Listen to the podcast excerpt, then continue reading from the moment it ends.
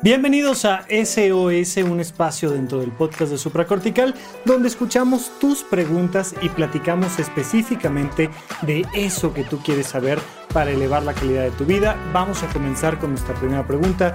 Yo soy el psiquiatra Rafa López. Hola Rafa, me da mucho gusto poder saludarte. Eh, yo tengo una pregunta, no, pues más bien quisiera un consejo. Yo estoy yendo con, mi psicóloga. Eh, hace ya casi ocho meses falleció mi papá. Mm, inesperadamente, eh, la cosa más dolorosa que me ha pasado en toda mi vida. Y en ese momento, pues, no sé, siento que no reaccioné como, como a lo mejor cualquier persona reaccionaría. Eh, ahí me aislé mucho, decidí estar muy cerca de mi pareja, o sea, lo tomé a él como, como ese soporte que, en esos momentos necesitaba. Mm, pero precisamente hablando de mi pareja, hay muchas cosas que yo me he dado cuenta a lo largo de, de este tiempo que hemos estado juntos que me hacen pensar que no va por ahí, que, que tenemos objetivos, planes de vida muy diferentes, eh, estilos de vida muy diferentes y, y que me hacen pensar que no va por ahí, pero he estado muy consciente que en este momento me cuesta mucho trabajo tomar la decisión porque no he podido superar el proceso de duelo que, que pasó con la muerte de mi papá. O sea, de hecho, tardé mucho, tengo como dos meses con, yendo con mi psicóloga. Eh, o sea, tardé tiempo en, acudir a ayuda de un, de un profesional que me ayude con este proceso de duelo. Y creo que que el todavía no superar ese duelo me hace mm, no tomar esa decisión y, y es muy curioso porque yo le tengo mucho miedo a la ansiedad. O sea, siento que si, mm, o sea, sé qué va a pasar si yo termino esa relación y sé que me voy a poner muy ansiosa y yo he tenido episodios de ansiedad y no quiero tener esos episodios de ansiedad y pues me está costando mucho trabajo soltar esto. María, te mando un abrazo. Lamento mucho que estés pasando por una situación difícil. Hay varias cosas que comentar de tu pregunta, de tu duda. Mira, lo primero es que dices, yo creo que yo no reaccioné como cualquier persona reaccionaría. Eso es lo primero que te quiero decir. Nadie reacciona como cualquier persona reaccionaría. Es decir, no hay una manera normal de reaccionar. Solemos tener caricaturas mentales en nuestra cabeza. Solemos creer que la gente, bueno, pues se le muere a alguien y entonces se siente muy triste y llora un rato y poco a poco lo va resolviendo hasta que luego ya está bien. Y no es cierto. Los seres humanos no respondemos así ni debemos, entre comillas, de responder de una manera ante la muerte.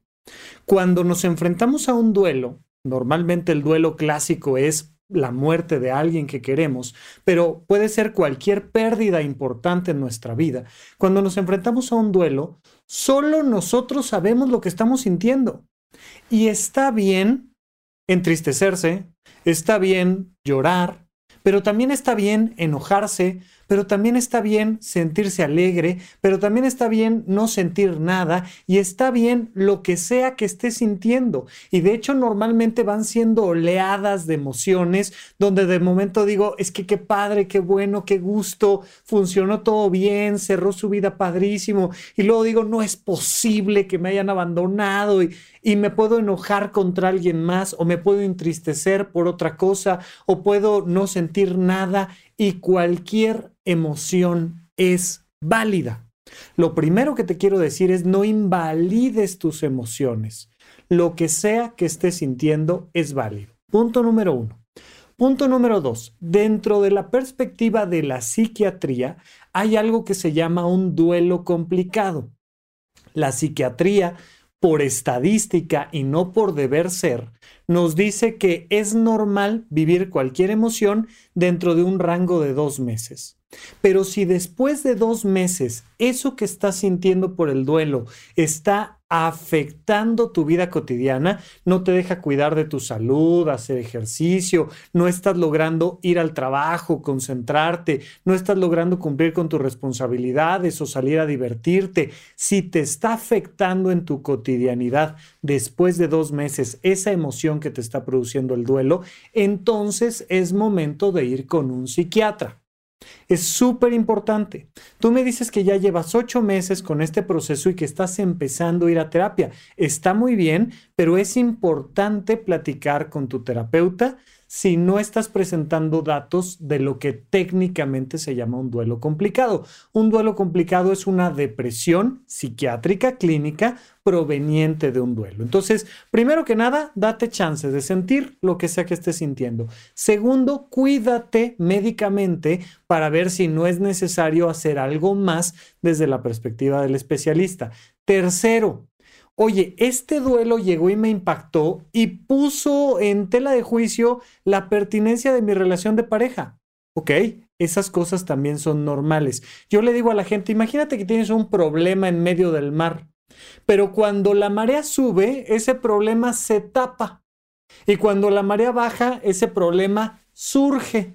Entonces, cuando están las cosas bien, cuando estoy viviendo una vida normal, con altas y bajas, pero pues con mi trabajo, con mi familia, con mis amigos y las cosas están bien, no noto o me permito más no hacerle tanto caso a algo como decir, mi relación de pareja ya no va. Pero de repente viene un duelo, viene un golpe fuerte, la marea baja y surge ahí a la mitad un problema en mi relación de pareja o me doy cuenta de que no me gusta en lo que estoy trabajando o me doy cuenta de un millón de cosas. No lo que quieras, gustes y mandes puede surgir y aparecer a la mitad de la nada cuando estoy viviendo un proceso. ¿Qué tengo que hacer? Anotarlo, platicarlo con mi terapeuta. Oye, ¿qué crees? Que fíjate que ahora que bajó la marea por culpa de este duelo, apareció una isla que es el problema de pareja, que es este tema de no sé qué, de tal. Ok, perfecto. Lo anotamos, lo tenemos pendiente, lo tenemos bien identificado, le ponemos una fecha de cuándo vamos a hablar de esto, pero no le vamos a entrar ahorita. Ahorita tenemos que reestructurar mi vida. ¿Cómo? Punto número uno, duerme bien. Dos, come bien haz ejercicio y ten actividades recreativas. Son los cuatro pilares fundamentales de la salud mental. Entonces, necesitamos la base. A la par, pues a lo mejor voy a una consulta con un psiquiatra para ver si necesito o no necesito algún apoyo extra desde una perspectiva médica. Vamos a suponer que me dice que no. Ah, bueno, pues continúo con mis cuatro pilares fundamentales, dormir, comer, hacer ejercicio, tener actividades recreativas y luego trato de reestructurarme psicológicamente. Mira, parece muy obvio que si perdí a mi papá, pues esté triste, porque todos entendemos que es muy triste perder a un familiar tan querido, pero no es tan obvio cuando, como, como parece, fíjate. Cuando yo pierdo a mi papá y tengo otros cinco hermanos, cada uno de nosotros perdió algo diferente. Todos perdimos al mismo papá, pero uno de ellos puede haber perdido el apoyo que le daba mi papá. Siempre lo invitaba a comer, le ponía una palmadita en los hombros, le decía que iba a estar bien, le prestaba dinero, le daba apoyo. Otro más bien puede perder la ilusión de que papá juegue con mis hijos. Yo apenas estoy este, con mi pareja, estamos embarazados y apenas iban a ser mi hijo y yo lo que perdí fue al abuelo de mis hijos. Otro habrá perdido la herencia. Oye, es que fíjate que yo estaba pensando que iba a resolver un problema que tenía con mi papá porque mi papá hace cinco años me sacó de la herencia y resulta que pues estábamos reconstruyendo la relación y me quedé sin nada. Otro lo que puede haber perdido es su infancia, porque le da esta sensación de que, de que si no está mi papá, todo lo bueno que viví con él en el pasado como que se pierde junto con él. Es que mi viejo que jugaba fútbol conmigo y que me llevaba y yo no sé qué, pero cada una de estas personas puede perder algo diferente cuando a todos se nos murió el mismo papá o el mismo amigo o la misma pareja, lo que tú me digas, pero vamos viviendo duelos diferentes. Entonces, la pregunta que yo te hago es, ¿cómo puedes identificar eso que tú perdiste a la hora de perder a tu papá. Mi papá era mi fuente de qué? De afecto, de apoyo, de comprensión. Mi papá era mi fuente de inspiración, de placer. ¿Qué era mi papá para mí? Bueno, eso que perdí lo tengo que recuperar de dos maneras. Punto número uno, lo tengo que encontrar en alguien más. O, de hecho, lo tengo que encontrar en muchos más. Sí, perdí a mi papá, pero ahora con mis amigos, con mi pareja, con mis hijos, con mi mamá, con ta, ta, ta, voy encontrando quién me da ese apoyo, esa palmadita en la espalda, ese abrazo, quién me ayuda a recordar momentos lindos de mi vida. Y entonces sustituyo eso que mi papá me daba. Por un lado, hago esta sustitución, porque aquí en el plano material necesito sentir eso que mi papá me daba. Pero en un plano más psicológico, mental, espiritual, energético, llámale como quieras, tengo que reconstruir la relación con mi papá. Rafa, ¿cómo voy a reconstruir la relación con alguien que ya no está? Se murió. Lo entiendo perfecto. Pero hay muchísimas personas a lo largo del mundo, de hecho es lo más común del planeta, que van y hablan con sus muertos en el cementerio o en un altar o en un crucifijo o mandando la mirada al cielo o lo que tú me digas. Y entonces, papi, dame un consejo porque fíjate que voy a tener que renunciar y me da miedo y, y hablo con mi papá y mi papá muerto sin necesidad de que yo tenga una religión en particular o algo. Es una sensación, es una emoción. Ay, siento que mi papá está conmigo y me apoya y, ¿no? Me pasó una ocasión con una paciente que cuando murió su mamá, ella lo que sintió que se le murió fue una promesa por cumplir. Yo le prometí a mi mamá que la iba a llevar a China y estaba ahorrando para llevarla a China. ¿Y qué crees? Se me murió mi mamá. Y yo le dije, ¿y luego? Pues que ya no pude cumplir mi promesa. Pues cúmplela. ¿Cómo la voy a cumplir si te estoy diciendo que mi mamá se murió? Pues llevando a tu mamá a China. Ay, Rafa, te estoy diciendo que se murió. Le dije, mira, mete a tu mamá en un objeto simbólico. Un collar, una pulsera, una blusa, una mascada, mete a tu mamá en un tatuaje, mete a tu mamá en donde tú quieras. Un tatuaje. Y llévate el tatuaje a China. Termina de ahorrar, de hecho, ya puedes porque pues estabas ahorrando para llevar a dos personas y ahora vas a llevar a una y un tatuaje. Vete a China. Vete a la muralla china. Tómate la foto del tatuaje en la muralla china. Diciéndole a tu mamá, mami, promesa cumplida. Y de repente resuelves el duelo. Resuelves el duelo porque cumpliste la promesa. O resuelves el duelo porque volviste a reconstruir esta palmadita en los hombros que me daba mi papá, aunque sea meramente mental, psicológica, espiritual, emocional. A la par, por supuesto, que necesitamos reconstruir nuestra relación con las personas que sí están para tener todo eso que necesitamos y aportar todo eso que nosotros podemos aportar. Entonces hay varios puntos ahí que resolver que por supuesto que te felicito por ya haber acudido a terapia, que te recomiendo considera esta parte del duelo complicado, porque además no puede ser que le tengas miedo a la ansiedad. Cuando te digo no puede ser me refiero a busquemos las opciones para que no le tengas miedo a la ansiedad. Ve con tu psiquiatra y dile, me muero de miedo de tener ansiedad. Y te va a decir, pues, ¿qué crees? Que ya la tienes, que no la vamos a poder evitar. Vamos a fortalecerte para que no tengas ansiedad y a partir de ahí entonces, una vez que yo he reconstruido mis vínculos con los demás, una vez que yo he resuelto el duelo con mi papá, una vez que ya estoy lista para vivir lo que tengo que vivir, ahora sí, pareja o no pareja, le entramos o no le entramos, qué hacemos, para dónde vamos, qué onda, qué hacemos con el tema de mi relación de pareja. Pero primero hay que reconstruir. Es como si, ¿no? Hubo un sismo y se nos cayeron los edificios. Oye, este, pues es que había que resolver un problema con un vecino con el que me peleé. Mira, primero encarguémonos de los edificios, primero veamos que todos estamos bien, primero lo urgente y luego, órale, vamos a entrarle a este tema importantísimo en la relación de pareja, pero será después. Así es que te lo recomiendo, te agradezco en el alma la pregunta. Muchas gracias por la honestidad, la sinceridad, por abrirnos tu corazón. Vamos a nuestra siguiente pregunta.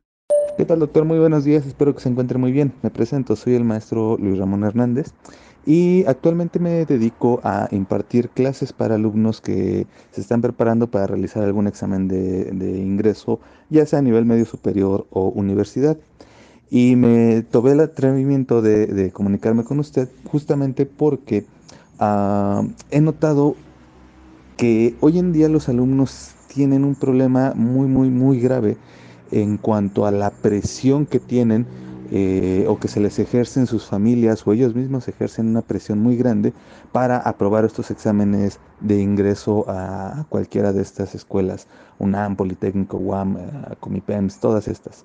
Em, yo siempre trato de, pues, de apoyarlos, de estimularlos, de, hacerles ver que un examen pues no es eh, el fin del mundo si no, lo, si no lo aprueban y que pueden tener otras oportunidades y que pueden ellos um, pues aprender de los errores y modificar las conductas para en un próximo em, intento pues puedan alcanzar las, las metas deseadas.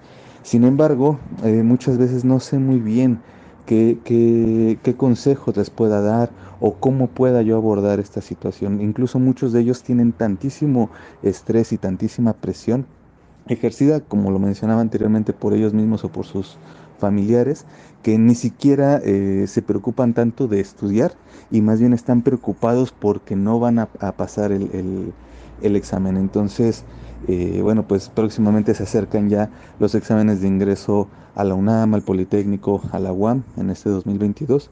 Y pues creo que sería un muy, muy buen tema, doctor, que, nos pudiera hablar un poquito de esto. ¿Cómo podemos hacer para que estos niveles de estrés eh, se relajen, bueno, se, se, disminuyan en los alumnos que van a presentar estos exámenes? Muchas gracias, que tengan un excelente día y pues muchas gracias también por, eh, por el podcast que, honestamente me ha ayudado muchísimo en muchos aspectos de mi vida. Gracias a ti, mi querido Luis. Muchas gracias y además qué bueno que estás dedicado a la educación. Mira, hay un problema muy importante en nuestro planeta Tierra que hemos creído, sobre todo en nuestra eh, querida Latinoamérica, aquí en México, que educación significa memorizar datos académicos. Y esto es una tontería. Por supuesto que los chicos están aterrorizados porque toda la vida les hemos contado una mentira. La idea de que tu única obligación es estudiar.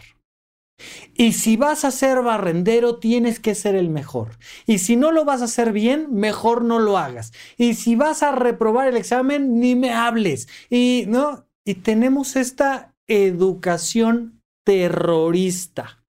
Esta educación que no sirve de nada. Lo único que estamos viendo aquí es que los chicos tienen un nulo conocimiento del manejo de sus emociones y de su vocación. No saben quién son, no saben qué quieren y mucho menos saben manejar sus emociones. Es normal, todos pasamos por ahí. Ojalá poco a poco vayamos creando una cultura que nos ayude a tener mucho más desarrollo emocional desde tempranas etapas. Pero todavía tardamos bastante. Bien, ¿qué podemos hacer? Varias cosas. La primera de ellas es hacerlos que escuchen lo estúpido que es lo que están pensando. No porque ellos sean estúpidos, sino porque traen un discurso muy tonto metido en la cabeza. Yo creo que solo puedo presentar el examen una vez y que si presento el examen una vez y lo repruebo, el resto de mi vida es un fracaso. Yo creo que me van a correr de la casa, yo creo que mi papá no me va a volver a hablar, yo creo que todas esas creencias hay que irlas sacando. Por supuesto, mi recomendación siempre hoy en día Así es, donde más podemos aprender de desarrollo emocional es aquí en YouTube, aquí en los podcasts. Así es que yo les recomendaría, pónganse a aprender de temas de desarrollo emocional, por favor, por amor de Dios, háganlo, aprendan, pero sobre todo, pongan en palabras estas tonterías que están diciendo. Mira, el otro día le decía yo a una chica, yo creo que lo que tienes que hacer en esta vida es casarte y tener un buen marido que te mantenga. Quedarte tú siempre metida en la cocina y no pensar en nada más. Por supuesto que me puso cara así de, ¿qué? ¿De qué me hablas? Le dije, ok, sustituye esto que te estoy diciendo por el término trabajo, por el término examen, por el término patrón, y entonces escucha cómo se vuelve una cosa absurda que yo te diga, yo creo que lo que tú tienes que hacer es salir de una buena universidad, encontrar un buen trabajo y en ese trabajo mantenerte el resto de tu vida.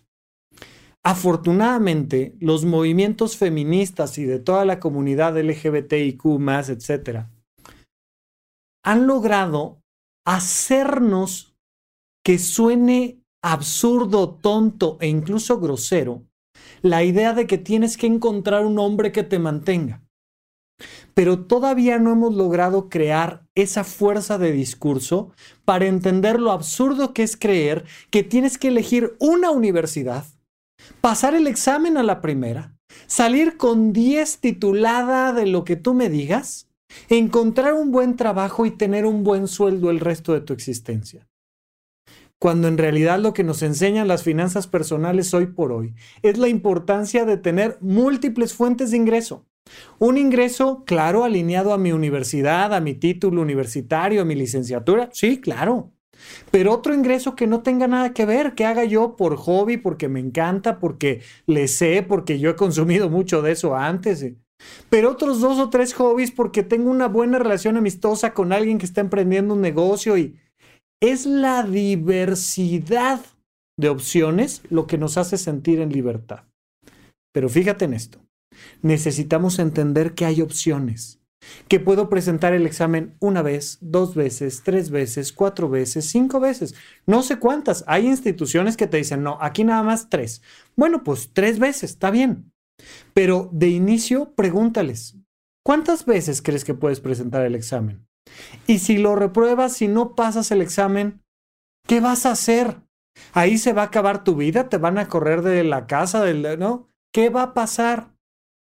Tratemos de hacer que salgan esos demonios al consciente, que lo escuchen en palabras y empiecen a notar lo absurdo que es el discurso. Por supuesto que si podemos encontrar lugares mejores para que aprendan del desarrollo emocional, de la madurez de sus emociones y sus pensamientos. Por supuesto que si además pueden aprender de finanzas personales y de emprendimiento, por supuesto que vale la pena que se acerquen a profesionales. Entonces, oigan, ¿y quién de ustedes está yendo a terapia? Nomás vean el nivel de ansiedad que traen.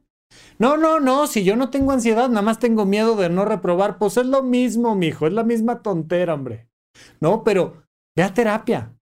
Ay, es que a mí no, ve a terapia. Hay instituciones públicas que dan consulta, este, eh, muy barata, accesible, cercana. No, pues por mi caso nada, pues entonces mínimo ponte a escuchar podcasts o canales de YouTube que hablen de desarrollo emocional y personal. Y pues mándale una pregunta a Rafa específicamente con tu caso a ver qué te comenta. Yo qué sé.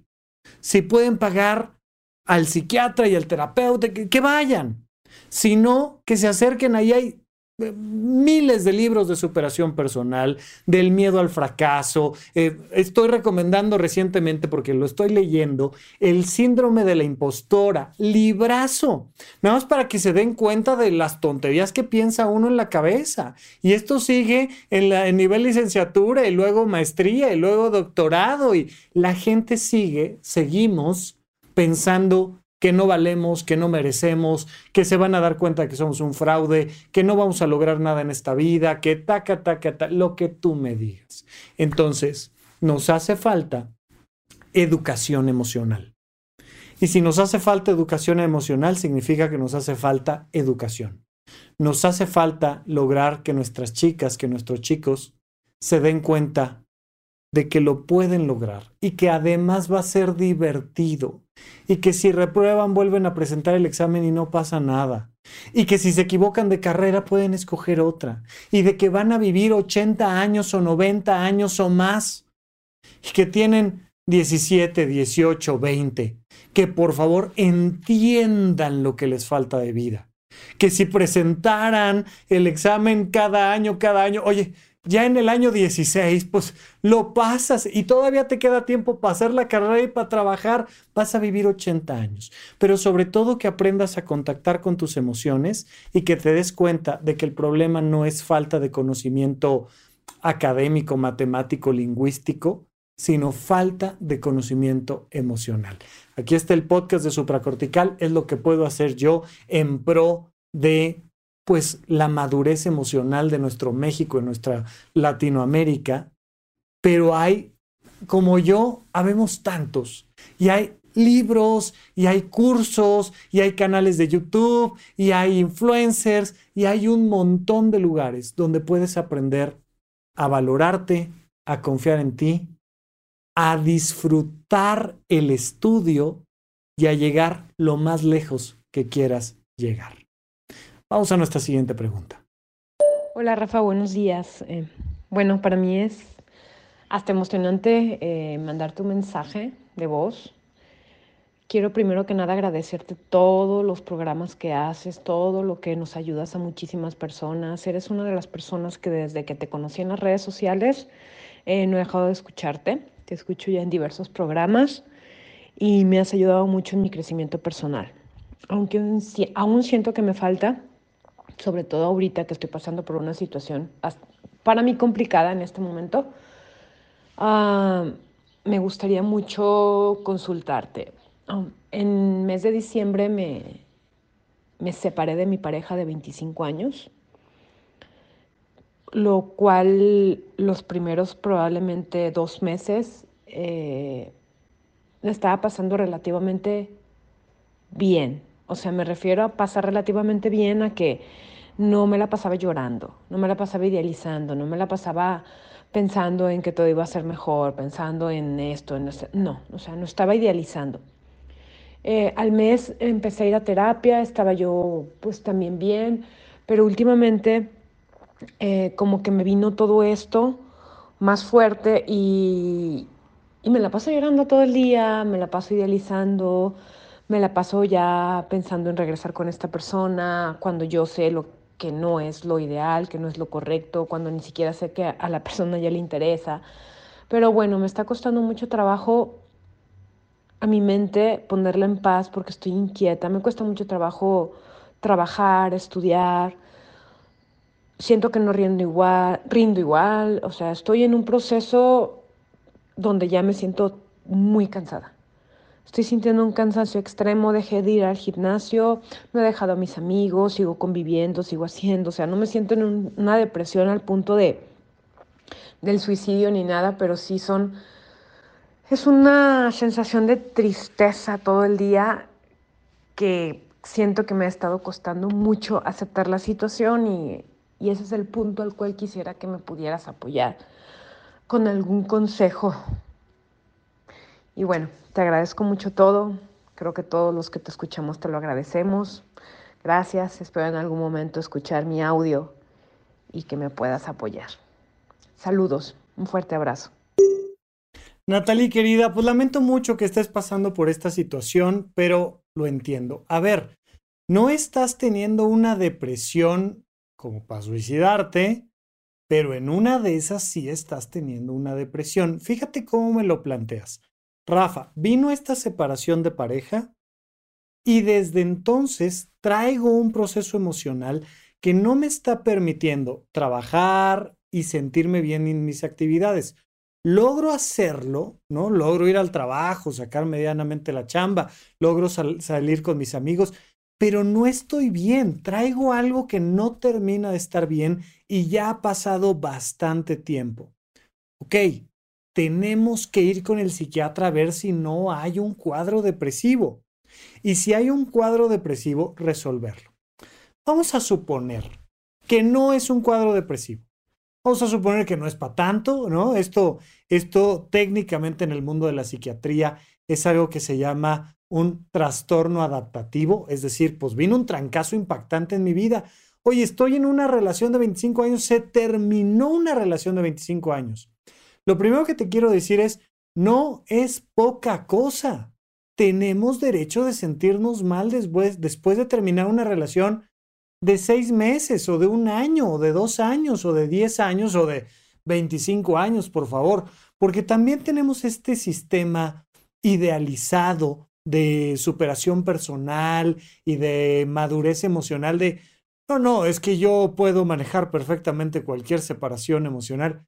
No es cierto. Acuérdate que el eslogan en supracortical es, aquí todos estamos locos, aquí todos sufrimos por las parejas. Siempre les digo, hay dos tipos de personas en esta vida. Los que sufren porque no tienen pareja y los que sufren porque ya la encontraron, ¿no? O sea, es que no hay manera de dejar de sufrir en esto. Bueno, a ver, pero en el entendido de duele y se vale que me duela el tema de terminar una relación de pareja, además tan importante.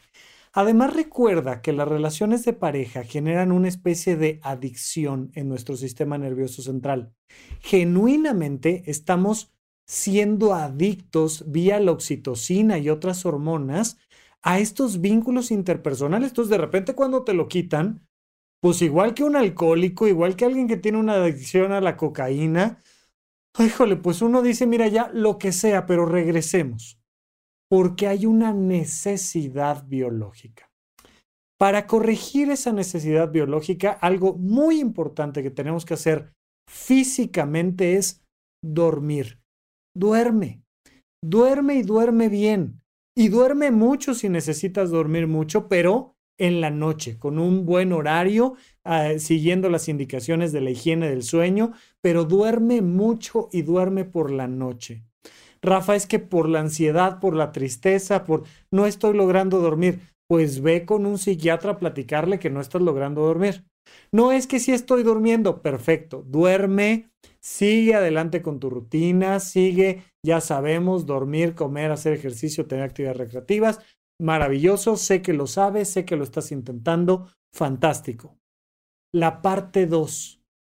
Saquemos esto mismo que platicaba yo con el tema de los adolescentes, solo que ahora en pareja, saquemos esta idea inconsciente de me voy a quedar sola para siempre, fue mi culpa que se acabara esta relación, nunca voy a encontrar a nadie como él, ¿no?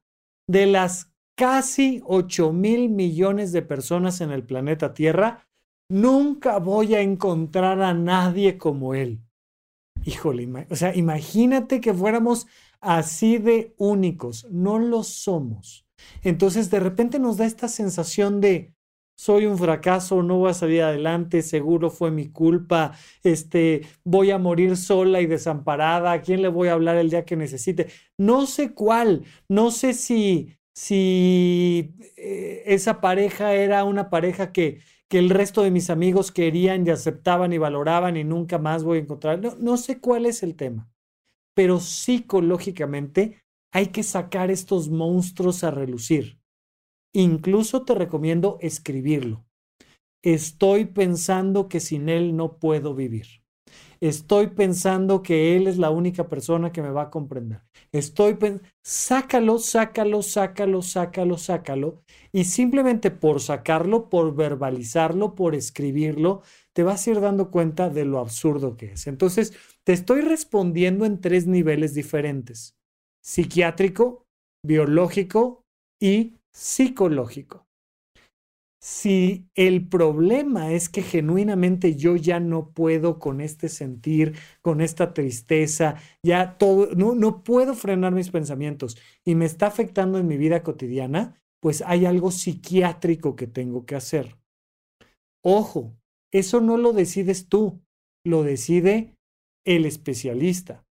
Entonces voy a una consulta con mi psiquiatra, voy con una psiquiatra con la que tengo confianza y tal, y, y le platico cómo estoy y cómo me siento y, y le pregunto, oye, ¿tengo una depresión clínica? Sí, sí tienes una depresión clínica. Oye, ¿tenemos que hacer algo al respecto? Sí, tenemos que mandarte un medicamento. Ah, ok. Oye, ¿tengo una depresión clínica? Sí, pero no necesitas medicamento. Eso no lo va a decir la psiquiatra. Oye, no, si te sientes muy triste, sí, sí te la estás pasando muy mal, es obvio, traes, un duelo ahí bien entremetido en el corazón, pero no es una depresión y no requieres medicamentos. Ah, pues que nos lo diga la especialista, por favor. Eso es a nivel médico psiquiátrico. Dos, a nivel biológico, duerme, duerme mucho y duerme bien. Duerme, come, hace ejercicio y ten actividades recreativas. No tienes que hacer un maratón. Basta a veces con salir a caminar. Oye, ya no estoy yendo al gimnasio. Cuando puedas, regresa. Pero mientras, salte al parque, dale una vueltita aquí, haz una rutina sencilla en casa. No importa, no importa que solo sea salir a caminar, pero duerme, come, haz ejercicio, ten actividades recreativas.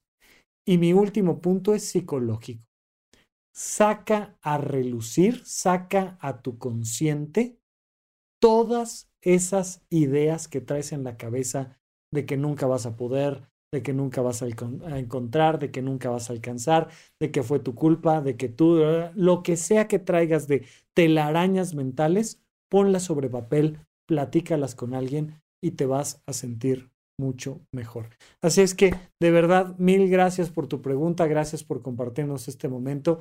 Te mando un abrazo y vamos a nuestro cierre. Pues hasta aquí nuestra sesión de SOS. Muchísimas gracias por su mensaje y gracias por verme, por acompañarme. Ya sabes que este contenido está en YouTube y en formato de audio en todas las plataformas donde escuches podcast. Gracias a la producción de Sonoro, que como siempre, equipazo que me ayudan a, a llegar hasta ustedes y poder seguir conversando. No olvides que si quieres mandar tú un mensaje de voz, lo puedes hacer a través del WhatsApp 5565 40 5599 y será para mí un gusto poner tu mensaje, escucharlo y que platiquemos exactamente de eso que necesitas escuchar. Así es que no dejen de escuchar el podcast de Supracortical y platicamos la próxima semana aquí en SOS. Gracias por escuchar Supracortical. En verdad me interesa muchísimo conocer tu opinión sobre este episodio o cualquier otro que quieras platicarme. Puedes encontrarme como arroba Rafa Rufus en Twitter, en Facebook y en Instagram. Quiero darte las gracias por escuchar Supracortical y sobre todo por suscribirte y seguirme donde sea que estés escuchando este programa y así te puedes enterar todo el tiempo de nuestros próximos estrenos.